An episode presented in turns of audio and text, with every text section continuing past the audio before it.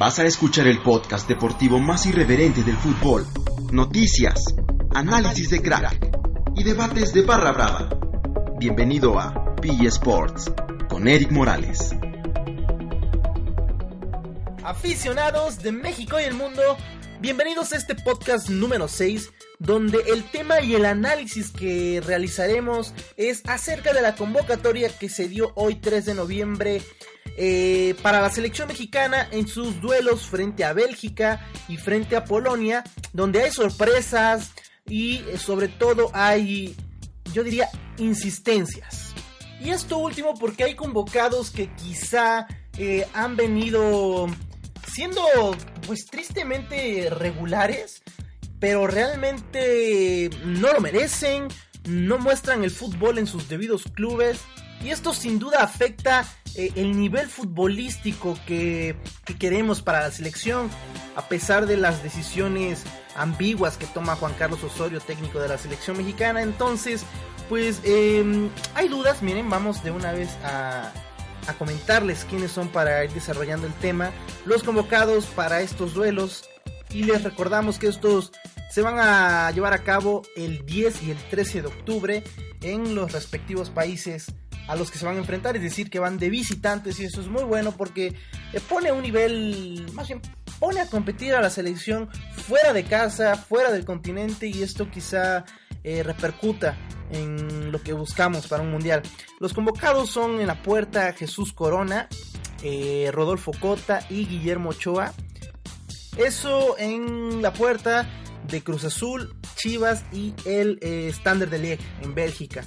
Eh, para la defensa, e irnos rápido, decimos nada más los nombres.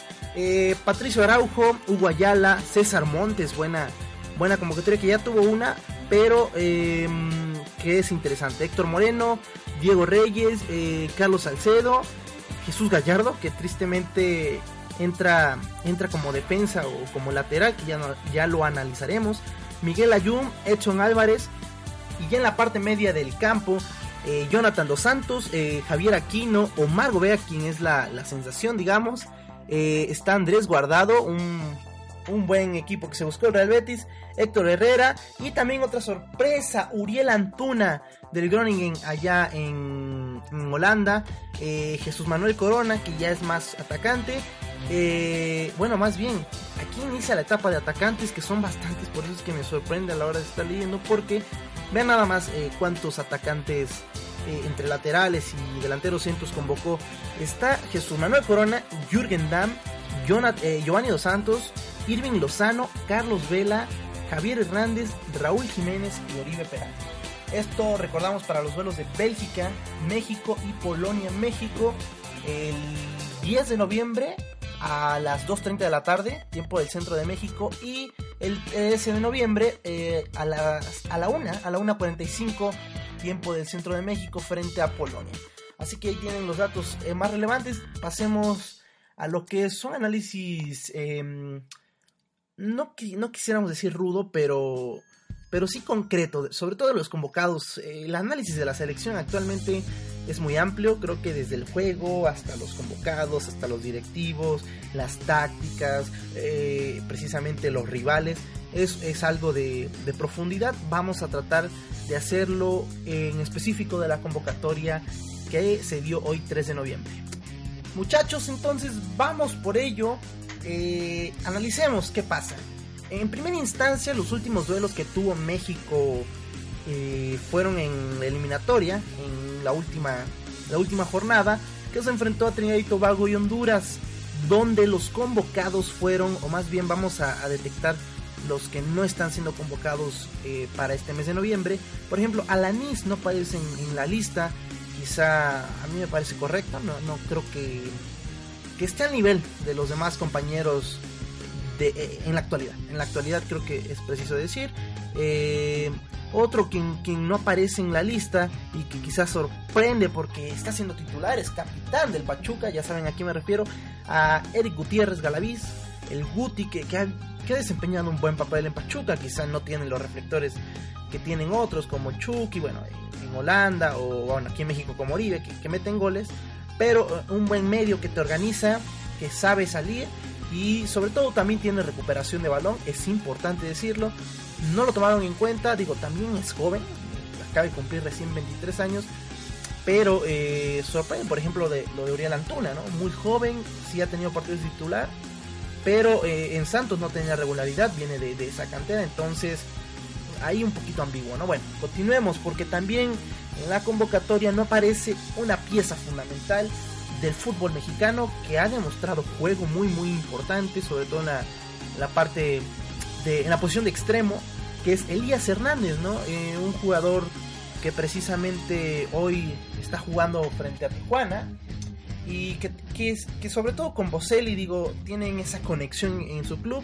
En selección cuando lo han metido, eh, me parece, digo, a lo mejor ya es justificar al, al jugador, pero no lo han metido en los momentos correctos o, los partidos que le han dado titular eh, han sido siempre amistosos. Entonces, me parece que Elías Hernández es de los pocos en la liga que ha demostrado eh, un buen fútbol, eh, sobre todo unos centros excepcionales, que sabe cómo, cómo mandar, cómo recortar, lo hace bien con precisión, digo, es grande ya, entonces tiene la experiencia de, esto. No aparece.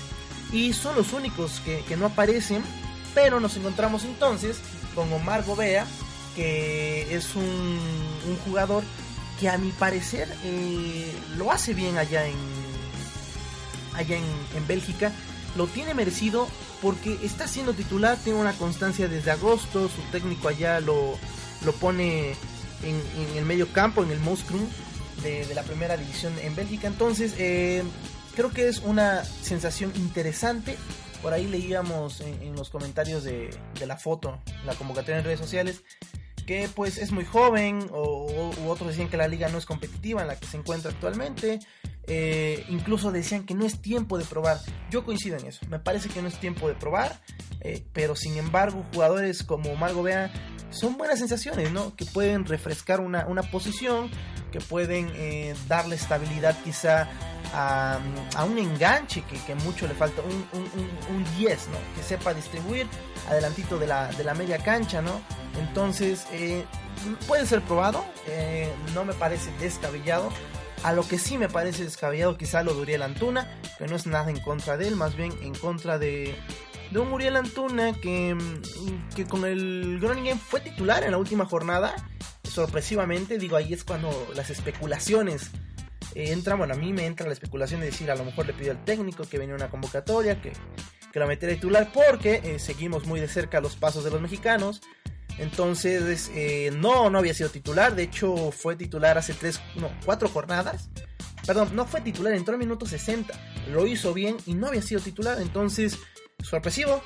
Eh, pero bueno, ya está la convocatoria y es lo que tenemos en, novedades de, de, de jóvenes. Pero seguimos insistiendo en este tipo de, de cosas que no le hacen bien a un fútbol, respetar falsas estrellas, falsas promesas, eh, futbolistas en decadencia, tanto personal como a nivel, a nivel de cancha. Eh, lo de Giovanni Dos Santos, que es, es triste, y con todo respeto, el jugador me parece que no, no, no encaja en un grupo en el cual está a otro nivel. A la selección se debe invitar o se debe llamar a los que más destacan en sus clubes, no por el hecho de ser titular o, no serlo, porque digo, sabemos que los mexicanos tienen esa barrera allá en, Europa de que a veces pues la simple nacionalidad pues no entran en un cuadro titular y eso creo que es otro tipo de análisis que no nos podemos meter en eso, pero sí entender esa parte, ¿no? El mexicano le cuesta ser titular allá, pero hay gente como Uriel Antuna que, lo está haciendo, que, está buscando la titularidad, digo, es joven, eh, como Chucky Lozano, es joven, tiene gol, acaba de llegar, pero lo de y Dos Santos, digo, desde que se vino al Galaxy, cuando estaba en un equipo como el Villarreal, que es competitivo, que, a lo mejor le iba a costar un poquito tener cabida con, llegada de, bueno, con el nivel de Bacambú, que, subió mucho, de Trigueros, pero que lo hacía competitivo, ¿no? Que buscaba un, un, lugar en el 11, en el 11 titular de Villarreal. No le importó, eh, se vino al Galaxy, los pasos los siguió su hermano Jonathan Dos Santos, que este último eh, quizá no la tiene merecida esta, pero que quizás es un poco más, más justificable por la juventud, porque en el Galaxy también es titular, eh, porque en los últimos duelos que, se dieron frente a Trinidad y Tobago y Honduras demostró ese fuelle que demostró en la Copa Confederaciones. Entonces, bueno, la oportunidad está, digo, eh, ha demostrado. Pero lo de Giovanni Dos Santos sí, para mí es eh, algo increíble. Luego viene lo de Jürgen Damm, un, joven que no es titular con los Tigres, que el Tuca Ferretti lo, lo sienta, digo, compite contra, contra Javier Aquino, contra Celarayán. Entonces, eh, no creo que sea un momento óptimo para probar, porque él ya ha sido llamado a selección y sin embargo se debe respetar eso, ¿no? Si ya ha sido llamado a selección, tienes nivel, entonces busca tu, tu, titularidad y entonces podré tomarte en cuenta, digo. En, Tigres al mismo Damián Álvarez lo meten de cambio, a Jürgen Damm a veces ni siquiera lo meten de cambio, entonces ese tipo de situaciones. Eh, quizá otro de otro jugador a analizar es el bajo rendimiento de, mm, digo, a comparación de lo que viene mostrando de, de Araujo, ¿no? Que no tiene esa regularidad, pero que en defensa, pues, para un recambio es bueno. Eh, lo de César Montes, vámonos entonces a lo rescatable. Eh, muy, muy certero lo de Juan Carlos Osorio en llamar a un joven que me parece tiene un potencial increíble. el turco lo tenía titular en las primeras jornadas, de repente lo empezaron a sentar, pero el chavo siempre responde, en Copa ha sido titular, responde, tiene timing, que es muy importante para, para un defensa de, de esas condiciones, que es alto, que a veces un poco torpe a la hora de, de, ir por el balón por la misma por la misma altura, pero que el timing entonces es vital para él. Em, así entonces algunos de los puntos a destacar y quizá vámonos entonces a decir cualidades y em, pues desventajas eh, por cada jugador. Iniciamos entonces con los delanteros. Eh, con Oribe Peralta, digo, un jugador de 33 años que prácticamente Osorio ya lo tiene contemplado como recambio. Me parece que la edad eh, le permite una madurez a la hora de entrar al campo, una sensación de mayor estabilidad emocional. Digo, es campeón de, de, una medalla de oro, nada, nada sencillo, eh, sobre todo que fue protagonista. Entonces Oribe Peralta tiene eso, eh, desventajas o quizá em, algunas cualidades eh, malas para él es el temperamento, que a veces saca un poco de, de quicio con los mismos compañeros. Digo, no sé si lo han notado, a veces pierde quizá el equilibrio en, en jugadas importantes. no tiene muchas, muchas cosas eh, negativas que comentar. Yo creo que el temperamento a veces se excede un poco. Y em, en la recuperación de balón me parece que con la madurez que le ha dado el fútbol, retrasa mucho el balón. Muy pocas veces lo hace, pero eh, cuando quizá hay que ir hacia adelante, retrasa el balón, digo, se agradece, ¿no? Ir, ir a la segura y reiniciar una jugada. Bueno, eso es eh, Oribe Peralta. Esto es claro a título personal. Raúl Jiménez, un jugador que últimamente ha sido titular en el Benfica por su técnico que le ha tenido la confianza. Me parece la virtud que más destacamos siempre, digo, en todo, en todos los comentarios he oído eh, el control de balón a eh, de espaldas, ¿no? Que no cualquiera lo tiene digo, si Oribe lo tiene, Raúl Jiménez lo tiene perfecto. El cobro de penal, que para un mundial es vital que tengas a un buen cobrador, que tenga la confianza y que sepa cobrarlo. Em, también yo destacaría eh, en lo positivo la forma en que remata, ¿no? A veces tiene un, remate que lo saca como el gol que le metió a, a Trinidad y Tobago, entonces por ahí puede, puede saquear. Las desventajas de él es que si lo botas a, la lateral o bueno, de extremo un poquito abierto, se vuelve torpe, sí te va a pelear, pero se vuelve, digo, no tiene las condiciones que tiene Tecate, que tiene Irving, entonces lo vuelves un poco lento, lo vuelves eh, un distribuidor que no es nato, ¿no? Javier Hernández, bueno, el goleador, que histórico es en la selección, el olfato, la forma en que se mueve es impresionante, realmente es brutal. Las desventajas que jugadas concretas de gol a veces no, no las termina eh, ni siquiera a los tres palos, entonces eh, es preocupante también en su club que no ha sido del todo titular y que em, ha tenido poco gol. Carlos Vela, pues un jugadorazo que tiene condiciones de sobre todo filtrar en la última línea por delante de jugadores muy muy bien, muy, o sea, puede filtrarte un balón entre dos y que te deje solo, pero eh, la desventaja, la primera que yo le encontraría es em, es que no es titular, no es titular de la Real Sociedad. Janusak le quitó la titularidad. Eh, hay ya goleadores, ya hay distribuidores, entonces esa es una desventaja de cara al mundial. Todo esto análisis es de cara al mundial. Chucky, vaya, increíble muchacho que ha demostrado que es goleador, que sabe jugar y que quizá por esta virtud pues la gente entonces nada, nada está conforme, ¿no? Ya que la liga holandesa es muy mala, no es buena, pero no es la mejor, pero sí tiene con qué defenderse. Entonces, me parece que Chucky tiene más eh, rasgos positivos que dar que los negativos. Digo, en, los negativos quizá es em, un poco de, de aceleración innecesaria que lo puede desgastar. Em, mucho fuera de lugar ha caído por la misma velocidad. Entonces, em, tener los tiempos un poco más precisos, sobre todo entrenar con los delanteros, que eso sería, sería importante. Giovanni Dos Santos, un desastre, digo, un gran jugador que tiene tiro, que tiene, que tiene todo, pero también, o sea, si, imagínense que viene en un, juego muy bajo, Osorio lo pone de, vaya, de, de media punta, pero como que a veces lo jala de medio y, y luego, vaya, no se entiende con nadie, o sea, no tiene cómo, cómo demostrar un buen fútbol, a veces lo bueno. Eh, el Chepo lo ponía de delantero, o sea, cosas que a veces no van, ¿no? Y em, pues desventajas que no tiene juego, que, no, no, sabe ubicarse en el campo con la selección mexicana. Jürgen Damm, eh, increíble velocista, que manda buenos centros. A mí me gusta, a pesar de que la gente dice que no, que, que los centros no son del todo buenos o que no termina bien la última línea. Digo, eh, tiene mucho amague, entonces eso quizá no lo hace ser tan, tan vistoso porque en muchas ocasiones eh, la pierde, pero también en muchas las gana y manda buenos centros. Entonces eso es interesante. Las desventajas es eh, la toma de decisiones más bien, ¿no? cuando sí y cuando no. Y em, eso sería el tecate. Este, pues las virtudes son, son obvias. Digo, tiene todo, tiene un drible. Yo creo que las ventajas del drible a veces innecesario. ¿no? Cuando tiene para tocar o para rematar, no lo hace y eso es algo que eh, a veces le falta. Vámonos más rápido. Uriel Antuna, eh, que no es titular en el Groningen y que se acaba de ir en agosto a Europa. Entonces, un buen extremo, habría que verlo, ¿no? En desventaja que no ha jugado con el grupo. Héctor Herrera, eh, titular, capitán en el Porto, tiene gol, me hizo gol en la, última jornada de Champions. Desventajas que a veces también el temperamento es duro y que la, la patita la deja un poquito, ¿no? a veces deja los tachones un poquito de más, eso es importante. Andrés Guardado, titularazo en el Betis, eh, máximo asistente, em, líder, capitán y desventajas, bueno, que se ha hecho expulsar en algunas ocasiones importantes.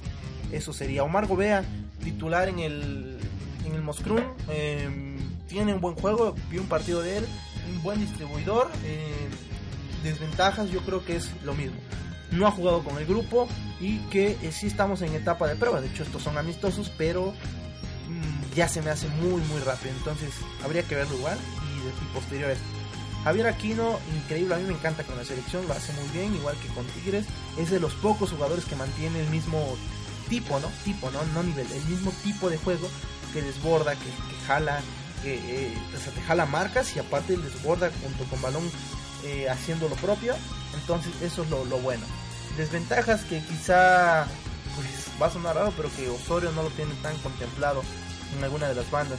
Jonathan Dos Santos, pues que está en el Galaxy, la desventaja y la ventaja que, va a pelear todo. Edson Álvarez, eh, que tiene gol, increíble, y que juega varias posiciones a su corta edad. Lo han puesto de central, de lateral, de contención, incluso, digo, no lo han puesto como, como este como media punta, pero a veces se va y tiene gol. Eh, es bueno, es bueno. Y las ventajas que a veces igual deja mucho, mucho la pierna. Y sobre todo que eh, el, temperamento le cuesta, le cuesta y ojalá que sus compañeros ayuden. Yo creo que es al que más le cuesta, aunque parezca. Con el América lo hemos visto y pierde un poco los estilos.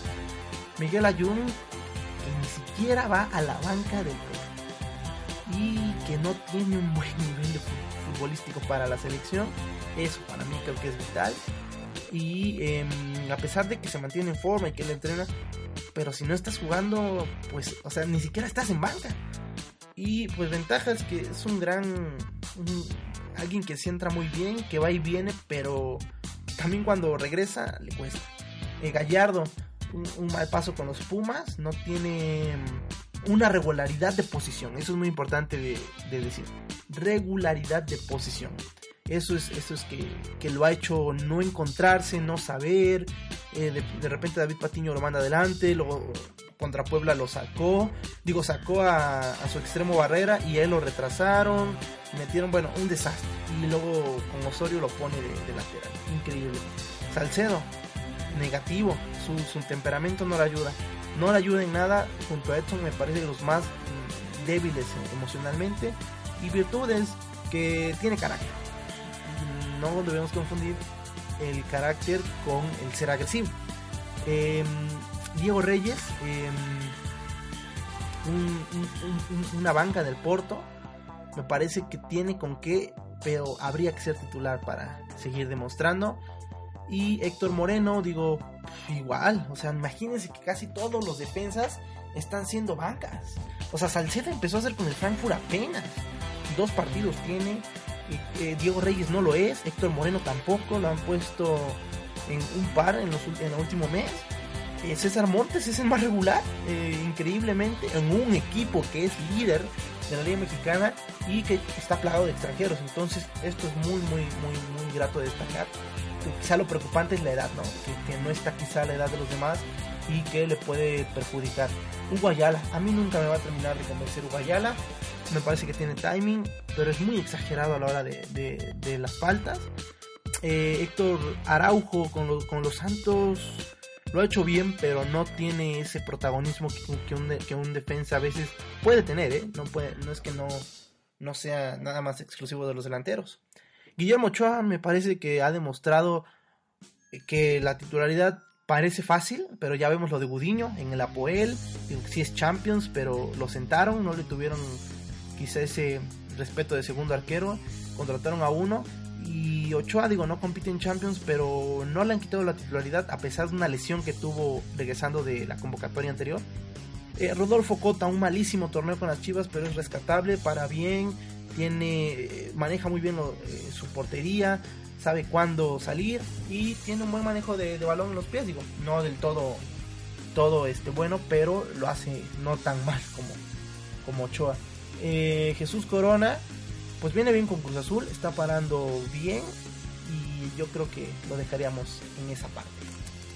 Aficionados de México y el mundo, me parece que hasta aquí dejamos el análisis agregar nada más eh, buenos datos que aquí dejan en las fotos, les, repito, de las redes sociales eh, oficiales de la selección nacional. Aquí Ada, Adal Vázquez Ceballos nos dice una falta de respeto. Elías Hernández registra 6 goles, segundo mexicano con más goles, y 7 asistencias, segundo jugador con más asistencias. En la apertura 2017, ese es uno. Y creo que la más, la más importante, grosera, eh, falta de respeto, se le han hecho a Víctor Guzmán. Registra 8 goles, que es el máximo goleador mexicano eh, en la tabla de goleo de la Liga MX en esta apertura y que tiene un juego increíble junto al Guti, junto eh, a Jara, contra el mismo Honda. Entonces, este, me parece que ahí sí convocas a Antuna, pero no convocas a Víctor Guzmán. Y además Víctor Guzmán, recordamos que a Pachuca le dio el título frente al Monterrey de último minuto, digo, circunstancial o no hay que estar. Entonces tiene un chico que tiene gol y que no es delantero, que es extremo, que lo han puesto igual de media punta. Entonces, bueno, como dirían ahí, ojo ahí, Osorio, porque, porque me parece que tiene muchas más, eh, muchos más méritos que Giovanni Dos Santos. Me parece que por el que debería estar es Giovanni Dos Santos. Y, de los que quizá no deberían estar tampoco es Gallardo. No debe estar Miguel Ayun. Pero imagínense que si esos son tus laterales, entonces ¿con qué te quedas? Con línea de cuatro centrales, habría que ver. Eso es todo por el podcast número 6, eh, aficionados de México del mundo. Les agradezco por, por escuchar. Mi nombre es Eric Morales. Nos escuchamos pues en el siguiente para ver qué sucede en el mundo del fútbol. Recuerden seguirnos en Facebook, Twitter, Instagram y YouTube como P Sport, donde eh, sobre todo en YouTube subimos eh, contenido de de los goles de Champions al instante prácticamente. Se terminaron los partidos, hacemos el, análisis y ¡pum! Tienen todos los goles en video, ¿eh? no, no en fotos. Importante decirlo.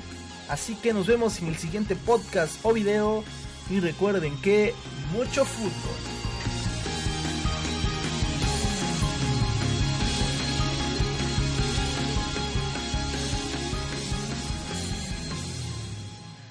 Gracias por escuchar este podcast. Recuerda seguirnos en nuestras redes sociales, Facebook, Twitter, Instagram y YouTube como PG Sports. Nos escuchamos la próxima jornada.